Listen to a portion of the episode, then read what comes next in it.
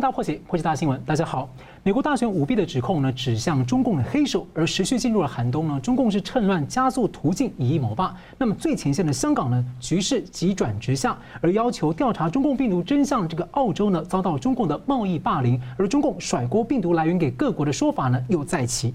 而还要在雅鲁藏布江的上游呢，建造大坝，冲击了下游的国家，包括印度等等。那么香港人呢，是投书美国媒体呢，来向拜登求援。不过拜登迟迟的还没有表态。那么另一方面呢，川普政府是持续的挺澳洲，也在三日国务卿发表了强硬的声明呢，持续的来挺香港，重申和香港以及被中共迫害的中国人民站在一起。那么川普政府呢，对外持续的抗共，保护盟友。那么本周也宣布了几个重大的举措，包括限制中国共产党的党员和直系亲属的入境旅游签证，并且恢复大西洋舰队，以及并组建了。第一舰队来部署在印太区域。那么对内呢，川普的演说表态说，如果不消除选举舞弊，美国就没有了。他决心要保护呢遭到系统性攻击的选举制度。那么独立律师鲍威尔以及李伍德呢，也号召人民集会来捍卫美国的自由和价值，不容中共和共产主义的侵犯和占领。最近几场的州议会的这个选举舞弊争议的听证会呢，更多的证人和证据浮现。不过呢，证人却遭到纷纷的恐吓压迫。那另外一方面，美国的主流媒体呢是持续在平行时空，而 CNN 内部的录音流出，总裁下令要丑化逼川普下台，并且呢禁止报道跟拜登相关的丑闻。那么川普下一步会是什么？而被撕裂的美国后面又会走向何方？更多的议题呢，还有包括中共究竟扮演了什么样的角色？两位来宾为您解读。台湾大学政治系名誉教授明居正老师，主持人好，呃，立夫好，呃，各位观众朋友们大家好。台湾教授协会代理会长陈立福老师，主持人好，明老师好，各位观众朋友大家好。好了，我们先请教明老师，最近国际社会非常非常的关心，就是中共突然的加大了压迫香港，并且还霸凌澳洲这样的一个中型国家。您觉得说中共在谋算什么特别奇怪的是？大家也留意到，拜登团队至今都还没有发生。对，我想你刚刚在前面介绍的时候有一句话很重要，叫做以夷谋霸。我觉得就是他现在这些动作呢，就是以夷谋霸的一个部分。因为过去我们在节目上不是讲过吗？他对香港压迫什么的呢？一方面是要收紧香港，二方面呢是要把香港钱拿过来呢，然后准备跟这个美国，万一最后打金融战的话呢，他这个钱是有必要的。所以一方面就是他要做这个事情，二方面呢，为什么对澳洲这样做呢？澳洲最近不是对这中共人权发声吗？然后又说要进行一个对武汉肺炎来源的一个独立调查嘛。那么中共对武汉肺炎的问题呢是非常在意的，因为这是他的痛脚。他明明知道从他这边出来，然后或者从他这边传播到全世界，所以害怕大家去追究他责任呢，所以他要去澳压制他们，尤其是压制这个敢第一个跳出来的澳洲。那为什么他是以疫谋霸的一部分呢？因为简单说，他认为这次疫情这么严重，欧美各国呢死伤惨重，美国的死亡已经超过第一次世界大战。如果说能够趁这个机会，然后欧美是在冬天在大流行大爆发的话，那这下欧美削弱的话，那他就可以挺身而出了，因为他可以用最残酷的制度把这个疫情呢在内部控制住，然后军队保持不动的话呢，他就可以做一些事情。所以在这个过程当中呢，他用尽各种手段，然后又渗透美国什么等等。所以如果说在这个时候正好美国又乱的话，美国没有那办法时间分手的话，他正好去做别的事情。那做别的事情不只是为了压制香港、压制澳洲，而是说你们在我有个大战略的时候，不要给我来乱，不要给我制造新的麻烦。因为我现在的主要目的呢是要对付美国、欧洲的地方，你暂时不动了，我先不管你。然后呢，你只要不闹事，我就我就不会。但像澳洲上你一闹事，我一定要压下去，免得有第二家伙跟上来，所以压下去了。然后我专心对付美国啊，我这个跟拜登的关系，那你们现在先出来了。但现在美国媒体没有大肆报道啊，所以看见我还没事。第二呢，我趁的时候呢，大力支持美国的左派激进的这个社会主义派，然后收买大媒体、收买高科技公司、收买电视网等等。然后最后呢，你们都不报道的时候呢，我的事情你们都不晓得。等到你美国乱到一定程度的时候呢，那我就要来收拾你们了。所以他最近不是还讲了说建军备战吗？中共的领导人讲建军备战呢，不是件稀奇的事情。稀奇的是三四天之内呢，短短几天之内呢，连续讲了三四次，这个问题很严重。那大家说他既然是要这以夷谋霸，那为什么要动军队？难道他打仗吗？不完全是。他第一个担心就是怕美国或其他国家乱的受不了的时候呢，把矛盾往外推，推到他身上去，然后去对付他。因为中共始终有一个就是叫什么呢？叫做少数派的围城心态，他怕被人家围剿，怕被人家歼灭。所以第一呢是他小心眼，第二呢就是我准备着，万一你们真的弱到程度，我有需要的话，哎，我可以出兵来做点什么事情。这第二个，第三个是我在别的地方曾经提过，就是。那如果说真的，我们今年冬天出现粮食危机的话，我军队将来可能要抢粮食用，所以大家不要小看这件事情。所以整件事情，我觉得你那四个字呢，可圈可点，就是以夷谋霸的一部分。是，好的，那那我们想请教立夫老师有没有要补充的？简单补充一下。呃，明老师分析的，我觉得已经蛮透彻。他一就是有关这个中国这个习近平多次武斗准备，其实他们一直都在做武斗，只是说。先进国家了，或台湾其实是没有直接受到这个压迫。我们看这几年，包括这个今年还有去年，这个中国在呃前一阵子先在洞朗，就是不丹，后来在这个拉达克，好，其实那个就是实际上的武力扩张。如果那时候印度哦没有具体的这个抵抗，其实那些土地哦已经被中国开设道路，已经建立据点嘛，其实已经已经被他抢占了。所以其实他已经使用武力在扩张。那么如果再放到更前面，前年以前，其实中国是这个慢性的在并吞有关越南或是菲律宾在南海的这些岛屿的权利，包括把它人工化、建了机场啊、设设置行政区，这些都是以武力为基础的。所以它它不是只有呃这个武力用谋的而已，它已经武力在造霸了，已经在吞呃成为霸权了。只不过这一这一段时间呢，这个因为武汉肺炎的影响哦，这个它的这个整个武力的策略哦有。有变成明老师刚刚分析点到，就是说他有一种那个少数派的围城心态。他现在像就像狗啊，其实最害怕的时候，他就是要很凶。那因为中国现在啊，毕竟它因为跟美国的贸易战，好，这个造成它国内的粮食不足嘛，这个是最明显的问题。啊，还有这个国际上因为疫情的关系，这个交通阻阻碍以后，整个经济发展比较呃萧条。那这个对中国的这个呃内部的这个战争准备的粮食储备或者其他的部分呢，它都是受到很大的影响。那这时候这个中国其实是这个武力是相对之前前两年来是比较不足以发动全面战争的，但是他却最怕人家这时候动他。所以他这时候要喊得最凶，所以他为什么一喊再喊？其实他今年没有去年可怕，但他今年喊得比去年还凶。他其去年以前他都在咬别人，那所以这个是我补我这个补充，米老师刚刚讲说，其实中国哦不用不只有一霸，这个谋霸根本就是在这个造霸了，已经是是在有这个情况了。所以我们呢对于这个中国。啊，这个疫情之间哈，这个我们应该有这个小心注意，说中国会不会对台湾也有这方面的这个这个这个，哎，呃，以以以以武来来呃转变成那个政治的呼应台湾的岛内的这个这个政治团体的这个做法。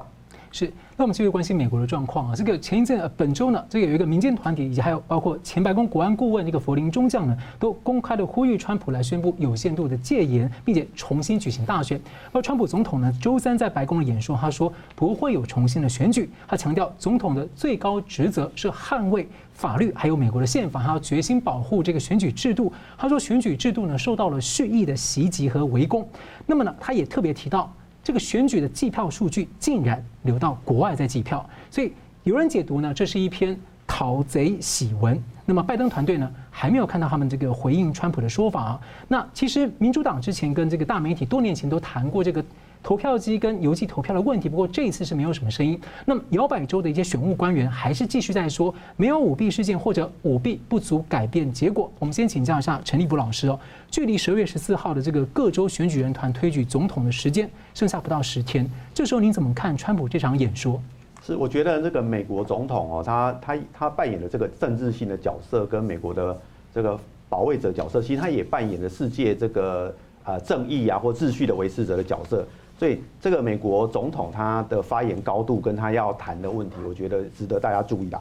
特别是美国是一个啊两超过两百年以上的一个老牌的民主国家，那长长期以来除了除了几次这个北北美洲地区的局部战争之外，都是美国境外很遥远地方，美国去参战的。所以美国国内的呃制度哈政治呃民主制度受到挑战，除了南北战争以外，大概比较没有比较严重的。但是全世界啊民主的转型哈，这个受到集权啊、法西斯啊、共产主义的挑战已经很多了，所以大家其实反而比美国更有经验面对这些外来的挑战。那美国其实现在受到很多啊外来新转化，相当于病毒一样的东西的挑战，在渗透美国现在两百年以来的这个经传统的民主制度。那美国人从来不觉得自己会被渗透，因为向来他不要渗透别人就不错了，怎么可能他被渗透？所以他现在遇到川普已经点出这个问题，因为没有一个美国总统敢会讲说，好像美国会被渗透，听起来好像美国蛮 low 的，没有用的，因为大家都各国都是在这个这个批判美国帝国主义嘛，说你怎么可以干预我啊，派 CIA 啊，结果美国其实。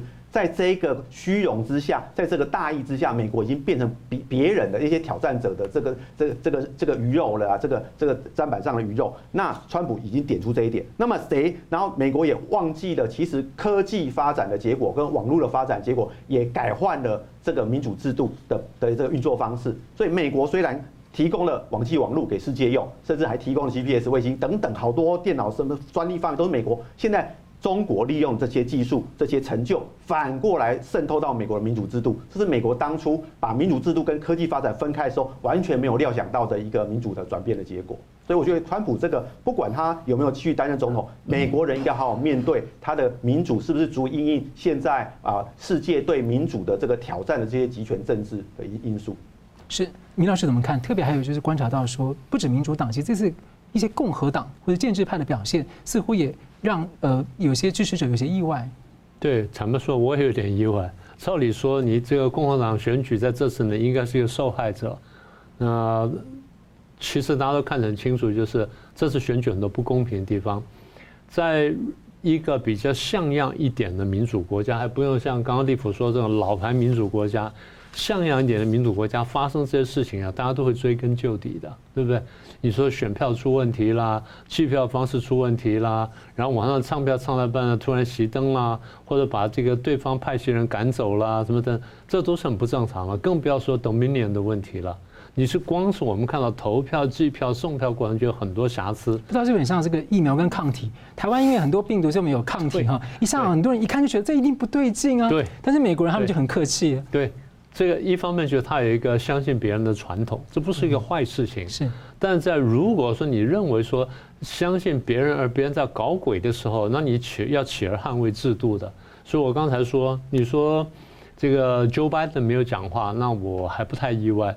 民主党建制派都没有挺身而出，不只是捍卫这个他们的这个总统。捍卫他们党籍的总统，捍卫他们的选举结果，你甚至为了捍卫美国民主制度，你也应该做这件事情。所以，我这件事情是令令人纳闷的。那你刚刚问到说这个呃，川普这个演讲，我的看法是这样。其实你如果仔细看他的文字，你这个看完几千字文字，他没有新的证据，也没有新的攻击，没有新意。那为什么他说这是最重要的东西？我觉得立甫刚刚有一句话讲得非常好：总统的高度。他在这边谈什么呢？他其实在谈就是民主政治的本质。我们讲说民主政治，民主政治什么叫民主？民为主嘛，就是主权在民嘛，由人最后最高最重要的决定由人民来做。你看起来总统做最高决定不是，总统做的决定是秉着人民的授权做的决定。如果他决定做的不对的话，人民有权罢免他或弹劾他或谴责他，对不对？所以看起来总统很大的权力，但最后的权力是在主在人民手上，这叫主权在民。而在代议制度下面，因为是代议制度，人这么多，你不可能直接去去这个进行这个参政啊、议政等等，所以我们选出了代议士帮我们做这些事情。我们既选代议士，也选行政长官呢，我们两边都选，但是我们怕选出来行政长官他太过霸道，他滥权，所以我们选了代议士去监督他。也就是说，在这个机制当中，选举很关键。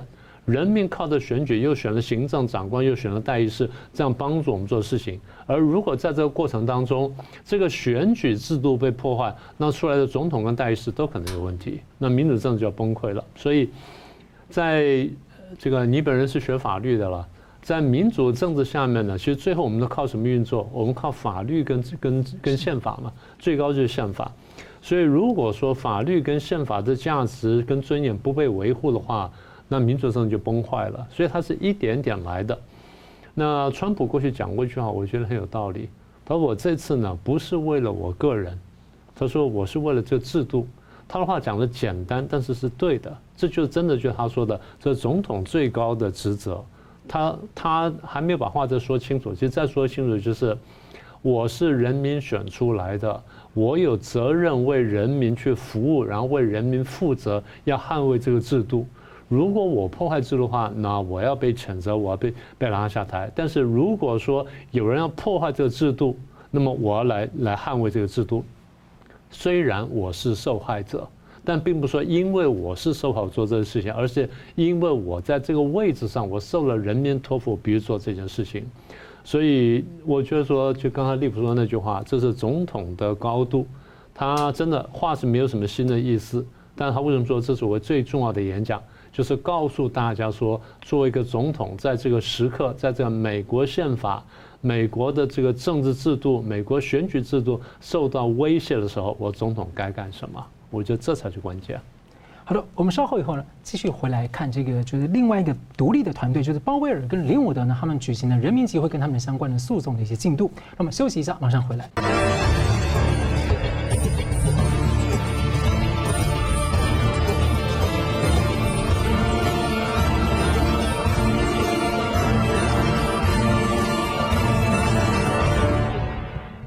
回到新闻大破解。川普的白宫重大演说同一天呢，义务代表选民发起诉讼来追查大选舞弊的这个前联邦检察官鲍尔以及律师林伍德呢，在他们认为弊端丛生的这个乔治亚重灾区呢，举行了集会。他们明确指出呢，中国共产党方面呢干预了大选，而且他们号召爱国的美国人民来集结，来向各界以及向中共北京来发出他们要保卫自由美国的强烈信号。不让中共和共产主义占领美国，他们也要求美国的联邦司法部以及相关的官僚要积极的来调查舞弊。他们也希望能够人民能够帮助恢复美国这个自由正义的传统的价值观。我们先请教这个呃陈老师啊，您怎么看说？鲍尔林伍德这个独立的团队，他们代理选民这样的独立追诉，而当主流媒体对他们起诉状的相关的证据都视而不见的时候，他们又举行这样人民集会，因为法律人比较少走这条路。那在主张这种停止窃选的这种公民的整体运动上面，你觉得这场集会有代表什么？有什么意义或是里程碑？是，我觉得这个不是法律人比较少，这是美国的精神啊。美国当你要愿意走法律的话，美国就不会独立了。美国就不愿意走英国那一套法律，所以才独立的嘛。所以他因为他坚持他们自己有他们的呃坚捍卫他们自己的民主跟他们的基本权利。那啊，在台湾或是我们威权转型出来的国家，我们其实对于这个集会啊游行其实比较负面的，因为要不是呢为同为独裁者去去祝寿，好这种这个拍马屁的这种游行哦集会强迫型的。哦，就是这种呃，为了啊呃颠覆秩序抗议出来表达意见的，不管什么都有人在集会。我觉得美国什么都有人在集会，这是他们的民主表达的很普遍的方法。所以号召这种方式不是说要颠覆美国或什么，其实这个就是美国的文化，美国的民主。好，我觉得这个是要肯定的，这个也是和平的，不是说上街头就不和平，这个蛮蛮和平的。第二个是说啊，其实那个美国啊早年哈主张。权力的方式哦，有留下一个遗迹，就是说美国主张可以个人有枪，我觉得这个是很很重要的一个象征。就美国一直有很多州啊，都基本上都是有这个枪的传统，就是说我要主张我的权利，我有权利用保证我最后可以用我的权方法来捍卫我的民主，我要挺身而出，嘛很多民团啊这种方式。那这个这个在美国的历史里面蛮蛮蛮普遍蛮重要的。那么这一次呢，等我们想一想说。当美国开拓的时候，对抗英国的时候需要很多的枪，但现在需不需要个人的枪？可能这个个人的枪在捍卫民主、捍卫自由、捍卫家园的时候，已经不是那么关键性的工具。而现在美国人需要的枪就是网络，现在的网络的发言权就是事实上就是枪。那么最近出现问题就是，不管是啊 Twitter 或是说 FB 很多的啊 Google，你要使用发文啊，你要表达你的意见。你已经不能够发文，你不能够写某些东西，你就会被这个就是当初说，如果有人不让我做什么事，我就把我的枪拿出来。那如果我们不要让人家拿出来枪，我们就应该让人家发文嘛。那现在就是说，其实相对来说，其实这就透露出说我不能发文了，所以我只好又回到街头去站。所以我号召大家走出来，然后我们来表达我们的不满。那如果媒体不愿意拍出我们，我们就站站出来。在塞满街上，让大家看到我们，连媒体就算不报、不拍，电视不拍，你们也可以看到我们都在街上。那这个就是一个替代现在被阻塞的这一种表达的方式的一个象征，就是代表另外这早期的呃民主跟人自己的意见呈现的一个手段啊。所以我觉得，呃，他这个也不是说个别团体或者，我觉得这个就是一个美国精神的表示啊。我觉得这个还蛮值得肯定的，就是又回到美国式的这个这个民主的精神。然后啊，刚刚那一题哦，呃，第二题的时候，我想要跟主持人补充一下，那个为什么川普那一封信哈，我觉得就是那个发言那个演讲，我觉得蛮重要，是因为美国跟我们这种亚洲国家不一样，它是一个这个呃海洋法系的国家，这个蛮重要的。也就是说，大部分的法律都不是行注于条文，他的他有没有罪的判断、是非的判断是由陪审团，也就是直接诉诸民意。那么，所以有时候川普他讲的内容不是说哪个法律对或不对。他也不需要在这个部分，他可能要唤起这个所有到时候参与，就就是他想要唤起的是美国的这个海洋法系的美国的这个啊司法的精神，是一种诉诸于每一个公民的良心呐、诉诸于他的意识，好的这这这个良知良能。那他讲的这些话，就是说，你们还记得，你们不要每次都跟我说要要要。绝对的证据要这个哪一个法律怎么写？你们觉得这个真的符合美国的民主文化吗？这个是真的是我们要当初建立这个国家的呃目的跟跟跟精精神吗？如果不是的话，为什么你们放任这个情况继续下去？我觉得他主要想传达的那个演讲的精神，有这个部分我可以补充一下。是，林老师。嗯、呃，我觉得你刚问的问题是蛮有趣的哈。那你说现在我们是人民来集会。你回头去想，民主政治什么？我们刚刚不是说民主民主吗？就主权在民嘛。那在一个正常的民主政治下面呢，那人民有很多表达机会，就像刚刚立甫说的，你人民可以有发声的机会，啊，有言论自由什么。但如果说现在人民的发声的机会都被变相的剥夺了，甚至被扭曲了，或者说人家把他要讲的话塞到你嘴里面让你来讲的时候，那人民就没有办法去表达了。所以人民在正常的管道下没有表达的时候，只好用一些其他的方法来表达。在民主政治下面，我们说的民主政治呢，不只是人民做主，人民有这个出版、言论、集会、结社、什么罢工什么等等权利。呃，现在我们看到就是说，美国人民认为在脸书、在报纸上都看不到他真正的声音跟真正意见的时候，他就可以站出来。你说反对派觉得说，我跟他可以啊。但是在法律范围内嘛，不就这意思吗？所以第一次是个表达了自由的问题，就是完全是个表意的问题。讲了再具体，这这就是民主政治到了逼不得已的时候一种具体的表现跟实践的方式。这第一个。第二，我们来看林武德说了什么。刚刚当然主持人简单介绍了一下。啊，第一呢，呃，这是美国选举，那然后出现这么多问题呢，所以人民站出来为了人民的自由而奋斗，这话讲得很好。第二呢，他就说这个过程当中呢，有外国，特别是中共来操控，我们不能被中共操控，我们也不能被极极左派呢来窃取了我们国家，所以他现在号召集会，大家讲得很清楚，希望我们这次集会大家能够用和平的方式来奋战，因为权力最后属于美国人民。他的话比较简短，但是就是点到了几个我们说民主政治上的一些核心。鲍威尔的这话比较长，你称为鲍尔，我要称为鲍威尔，不是翻译的问题了。呃，他的确要讲得很精彩。他说，美国人怎么定义自己呢？我们用对自由跟对正义的爱来定义自己，我们不是用肤色来定义自己。这话讲得非常棒，非常精彩。第二呢，他说，美国的传统价值呢，相信上帝，然后尊这个重视家庭，然后爱护国家，然后这三样东西呢，慢慢被丢掉了。所以现在我们把它召唤回来，这就是美国一个很传统的东西。我们所谓说立国精神、立国精神吧，这个就是其中一部分。然后他说：“我反对激进的社会主义，我反对共产主义。”这次选举，他说我们看到了大量的证据，指向了大规模的选举诈欺，对，还是这是很严重的问题。而在这个诈欺当中呢，看见中共有大量金钱的渗透进来。而这金钱呢，跟华盛顿沼泽就我们过去讲过的相互勾结，好像推翻川普，所以我们要来抽干沼泽，这就回到了川普最早竞选讲的话，最后他呼吁说，爱国的人站出来，特别是从中央到地到州到地方的这些公职人员要站出来，因为你们是权力的第一线。所以你把两个人话看完之后呢，加上这个整个这个会议的进行，你把它看完之后呢，第一呢，他没有具体行动呼吁。他就是道德的跟一种理念的呼吁，说叫他站出来站站起来，但没有说站起来干什么干什么干什么，没有讲那么具体。所以在我看来，比较像什么呢？像是个进军号，像是个誓师大会，告诉大家说：哎，我们现在醒醒觉到这问题了，我们现在惊醒了，所以我想唤醒你们，希望你们已经醒过来的，第一站出来，第二唤醒那些没有唤醒的人。那么在做什么事情呢？挺身而出呢？第一，捍卫宪法；第二，捍卫自己的权利；第三呢，捍卫美国之所以为美国的核心。我觉得这个呢，其实意义比较大。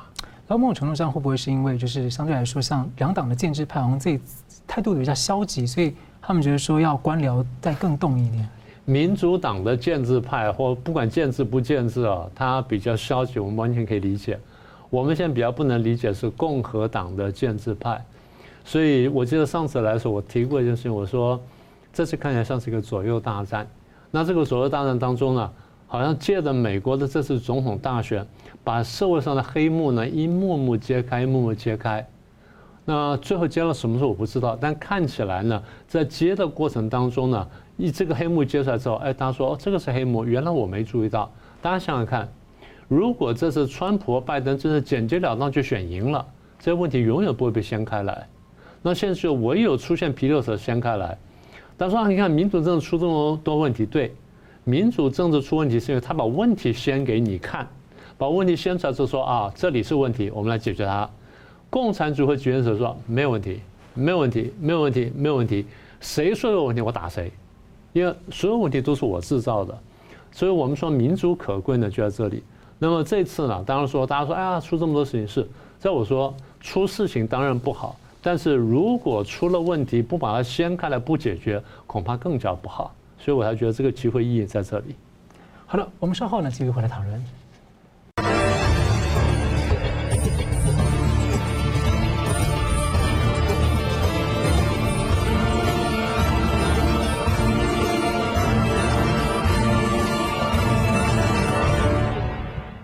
回到新闻大破解，大选的舞弊指控，还有媒体的机制失能，还有部分的官僚的这种冷漠的视而不见的背后因素呢，形同是冰冻三尺，放大了爆发。那么最近的几场呢摇摆州这种选举诚信问题的听证会，许多证人出面宣誓作证。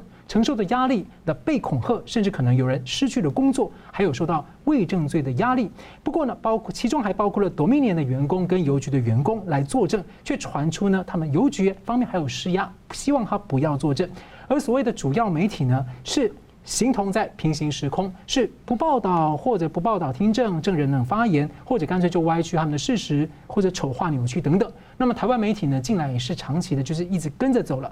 那么上周五的节目呢，这个明居正老师有分析说，美国的社会呢，为什么会走到今天这样的状况，就越来偏离这个美国的传统跟立国精神，也越加撕裂。那原因也包括说过度的左倾跟长期的国际共运的这个因素。那今天要再请教一下两位，就是美国社会的下一步啊，要怎么走？比较正向的要怎么走？尤其现在人民已经感受到很多民调显示，他们觉得社会的裂痕越来越大。那媒体跟科技巨头的严重偏向又过滤，也不会再忠实的反映整体的民意去交流跟对话。那社会可能会不会这样被迫就非真正自主的就一直被带的，有点被迫就往左边更走？那这样的情况之下，当这种价值标准又被所谓这种政治正确像思想警察一样说啊，你是种族主义者等等的，越来越这种虚无化。那他本来美国宪法跟立国精神跟共和国的精神是立基于道德跟信仰，当他虚无化的时候，你。他的精神如何能够可能被坚守实践或甚至回归？所以我们先请教明老师。对，呃，我觉得问题是这样哈，在我看起来呢，美国民主政政治很可贵，美国民主政治是人类的共同资产。我说这句话之后，有人就会说：“你是不是太亲美了？你是不是太甜美了？”大家分清楚，你这次是要亲美，然后甜美呢，还是要亲共舔共？你要选一下，你得选一选。为什么我说美国的民主政治是人类的资产呢？我们说希腊罗马精神是人类的资产，中华几千年的文明基于道统啊，基于这个天道等等，是人类的这个文化资产。那么阿拉伯发明的零啊、数学啊等等，是人类的资产。换句话说，这是人类所共有的。什么叫人类所共有的？当我们觉得它好，我们就说应该保存，甚至应该散播到别的地方去发扬光大。我们觉得这叫人类的共同资产。所以在这意义上，大家觉得说是甜美比较好，还是舔共比较好？是舔民主政治比较好，还是舔集权政治比较好？这不是一个很重要的分野吗？所以这是第一点。第二点，我这样讲并不是说啊，民主政治完美无缺，我们从来不是这样说。我们说的是，在现在复杂的工商社会下面，民主政治是我们能够找到的比较好的方式，只是这样子而已。将来如果有更好的方式，我们很乐意转过去，那是没有问题的。但今天我们看到民主政治是比较可贵，所以这是我们肯定的第二点。第三点就是，呃，我们虽然说民主政治好，但他不要忘记，民主政治是可能失败的。民主政治在人类社会上失败过的，美国的民主政治失败过啊。刚才立夫不是谈到了吗？美国的内战呢？八一一八六一年到一八六五年的美国内战，就是民主政治失败了。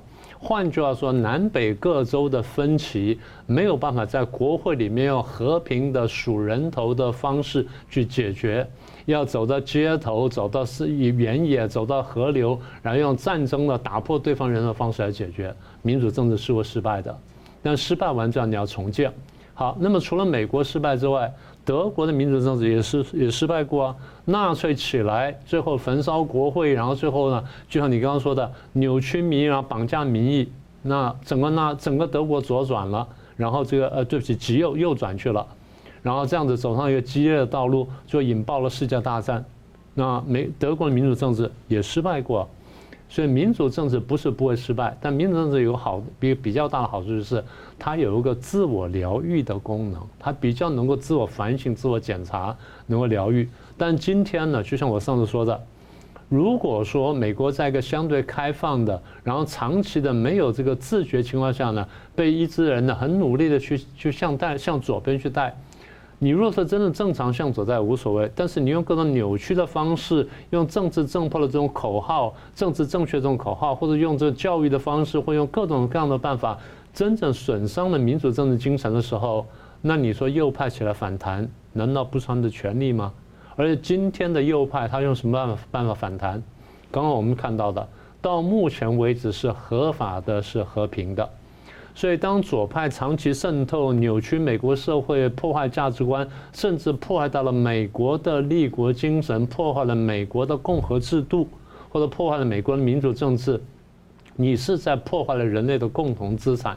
所以我们真的希望看见，就是美国的保守派能够站起来，然后发现问题，然后唤醒人民。那么发现问题、唤醒人民之后，我们再把这社会慢慢扭转回来，这个没有问题。好，那么刚才不是提到说林伍德跟这个鲍威尔的这个集会嘛？他们说的就是这件事情。而川普在白宫里演讲了，他在他以总统的高度呢指出了这问题。那你说，呃，美国这个曾经爆发过内战，民主政治会失败，是会失败。真的到了那一刻的时候，那么真正要捍卫美国民主政治的人就要想清楚，你要怎么捍卫法。我不是说战争一定不可行，我也不是鼓吹战争，我们只是说战争是不可避免。那我们在民主政治好处就是希望能够不用战争的方式，不用流血的方式，和平的、合法的解决问题。但是如果说我和平合法，你一定坚持不和平不合法，那我怎么办？我怎么办？一个办法就是我牺牲我价值，我投降。这是过去讲的宁左勿赤啊，对不起，宁赤勿死。啊，宁赤勿死，就是我宁可被赤化，但是我保全我的生命，就是我不要我的价值观。那有人说我宁死勿赤，我要保存我的价值观，你哪怕牺牲我的生命，我也不在意。所以在这个意义上面呢，呃，我倒是说，如果美国右派或保守派合法捍卫美国民主政治或立国精神的方法已经用尽而不能达到目标的时候，他恐怕必须得拿起武器。是。陈老师怎么看？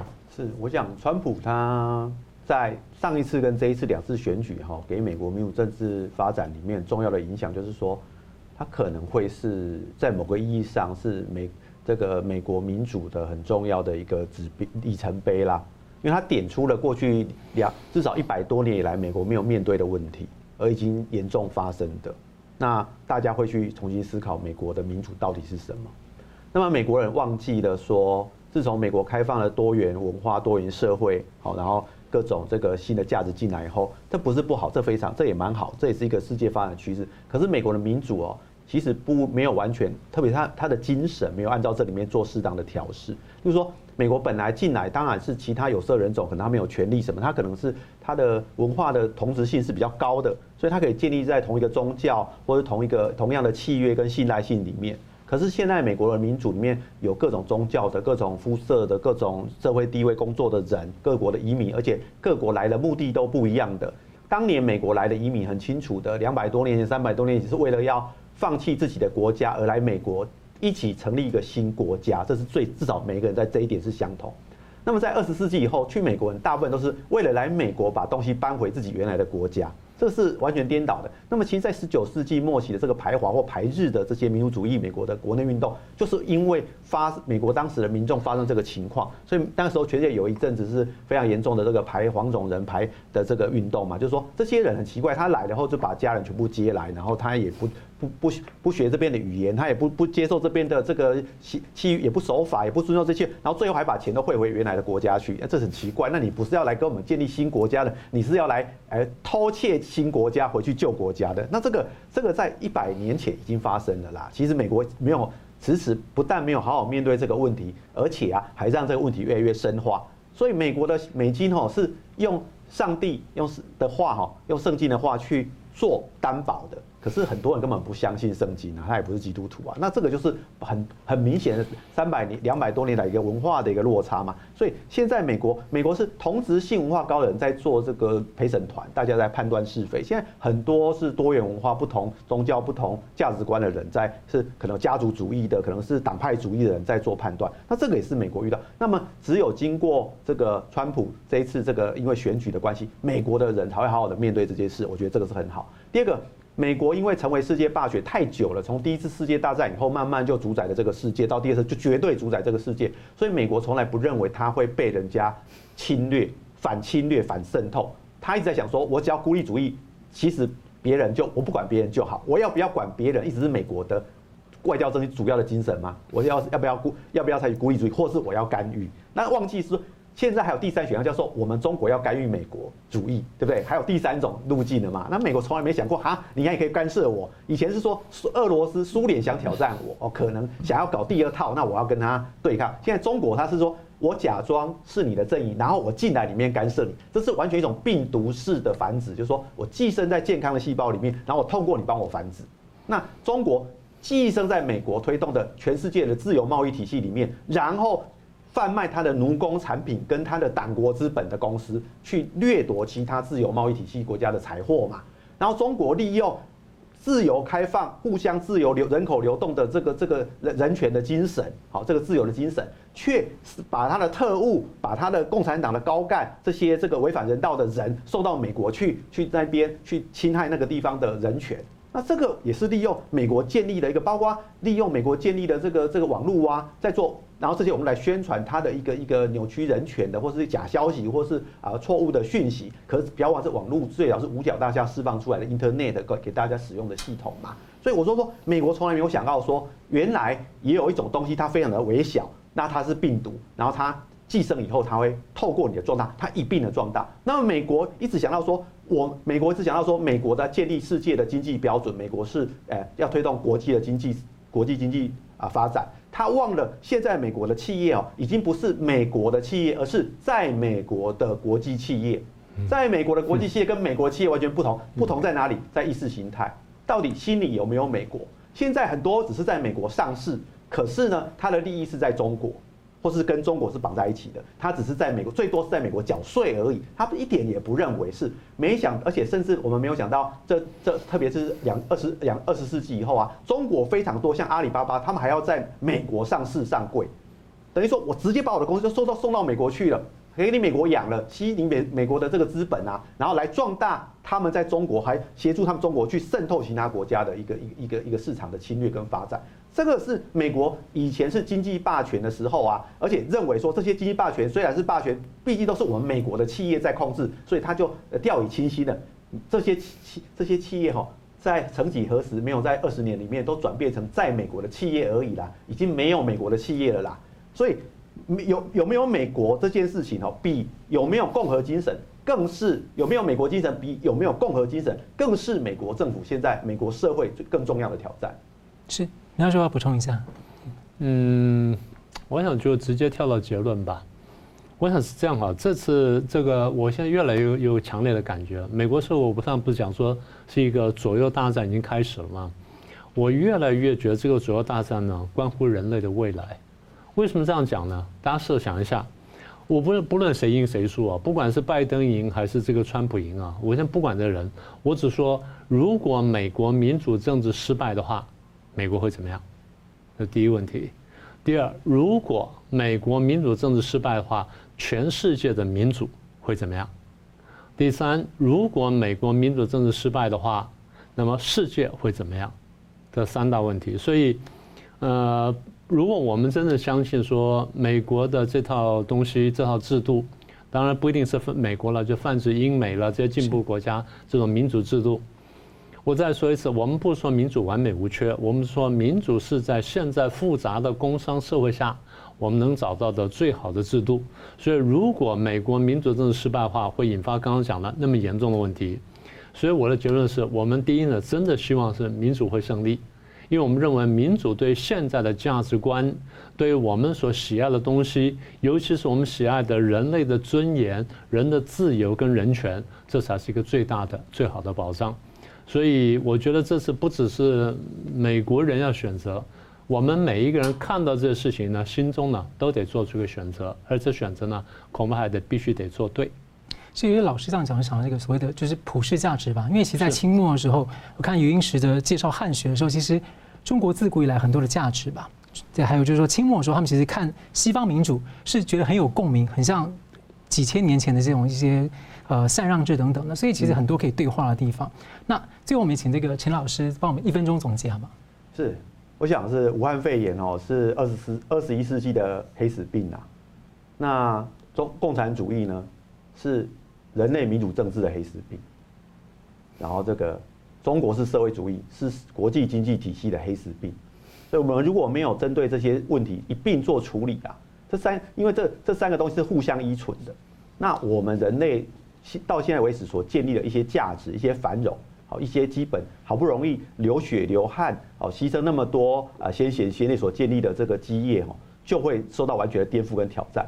那么美国虽然不是好的国家，不是完美的国家，可是美国当然也是一个霸权，我完全承认。可是美国这个霸权是容许你自自己决定自己的，就起码你还有自由的空间呐。他存他尊重你的基本权利的，只是他想当老大。那么跟共产党、共产中国的共产主义是完全不一样的。他不一定可以给你活，他也不让你有宗教的自由，他也不让你有这个经济呃私私有财的自由。财产他说剥夺就剥夺，说宗教他可以修改你的教义，修改你的神。所以这个是完全不同的霸权当道的结果嘛，所以不是说美国是霸权你就反对，因为中国是霸权也没关系，这个是完全两个层次不同的问题，所以我还是建议各位，在这个过渡时期，还是应该要啊防范中国霸权的兴起，不要说反正就是另外一个霸权，我觉得没有这样，这个不是一个绝对不是一个聪明的结果。